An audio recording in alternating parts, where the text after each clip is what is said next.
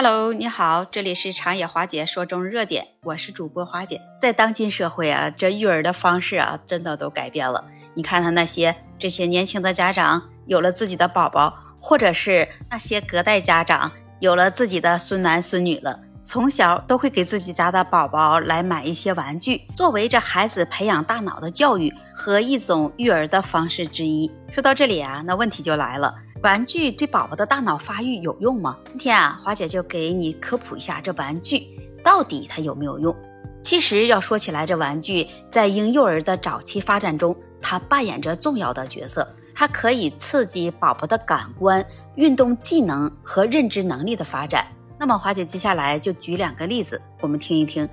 因为它玩具可以通过这丰富多样的形状、颜色、纹理和声音来提供各种感官刺激。这些刺激有助于宝宝的感官系统的发展，包括视觉、听觉、触觉和运动感知。那通过与玩具互动，这宝宝可以锻炼手部、全身的运动技能，比如说抓、握、抓取、放置、推动和转动等这样一系列的动作。那这些动作啊，对于这宝宝的肌肉控制和协调性和一些精细动作的发展，那都是有益的。那适合年龄的玩具，它可以激发着宝宝的好奇心和探索的欲望。那比如拼图玩具，可以培养宝宝的问题解决能力和空间的认知能力。还有一些宝宝玩的积木玩具，它可以帮助宝宝来学习形状、大小和重量的概念。那这些活动就有助于宝宝的认知发展，包括思维能力、记忆力和逻辑推理能力的提高。有一些玩具，它可以促进着宝宝与他人之间的社交互动。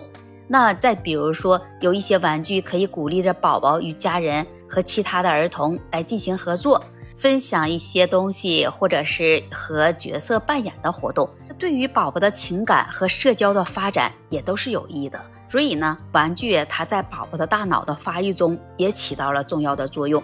能通过与一些玩具的互动，就会让你的宝宝去了解如何来探索和发现世界，来怎么样培养这感觉，怎么样来培养认知和一些社交的技能。但是需要注意的重点就是，什么样的玩具才适合你的宝宝呢？如何来选择使用适合宝宝大脑发育的玩具呢？首先，我们要选择适合宝宝年龄阶段的玩具。你不同年龄的宝宝对玩具的需求和能力那也有所不同，要根据宝宝的年龄选择合适的玩具。如果你选到合适的玩具了，这样就可以来确保他们能从中间受益。如果你的宝宝是在幼儿期，那你就要选择颜色鲜艳、容易抓握的玩具。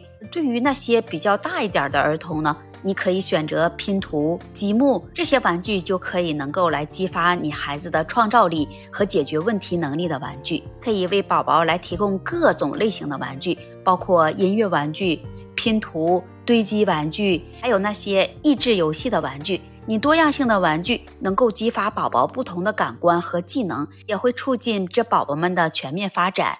你选择能够帮助宝宝们主动参与和互动的玩具，这些玩具可以激发他们的好奇心，培养观察、探索或者是解决问题的能力。你比如说，有一些声音的玩具和一些灯光效果的玩具，你这些都可以能引起宝宝的兴趣，也能去激发他们的探索和发现。可以去选择能够激发宝宝的创造力和想象力的玩具，那就像那些涂鸦板。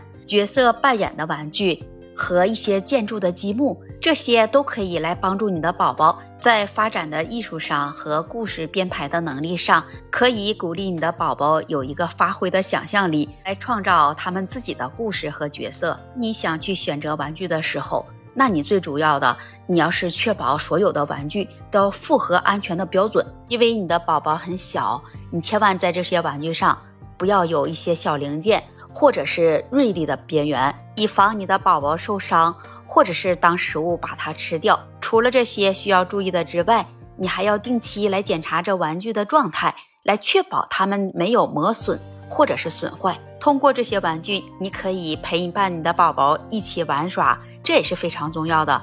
可以通过和你的宝宝互动，提供情感的支持和加强亲子关系。那最后，华姐在这里也需要你注意的是。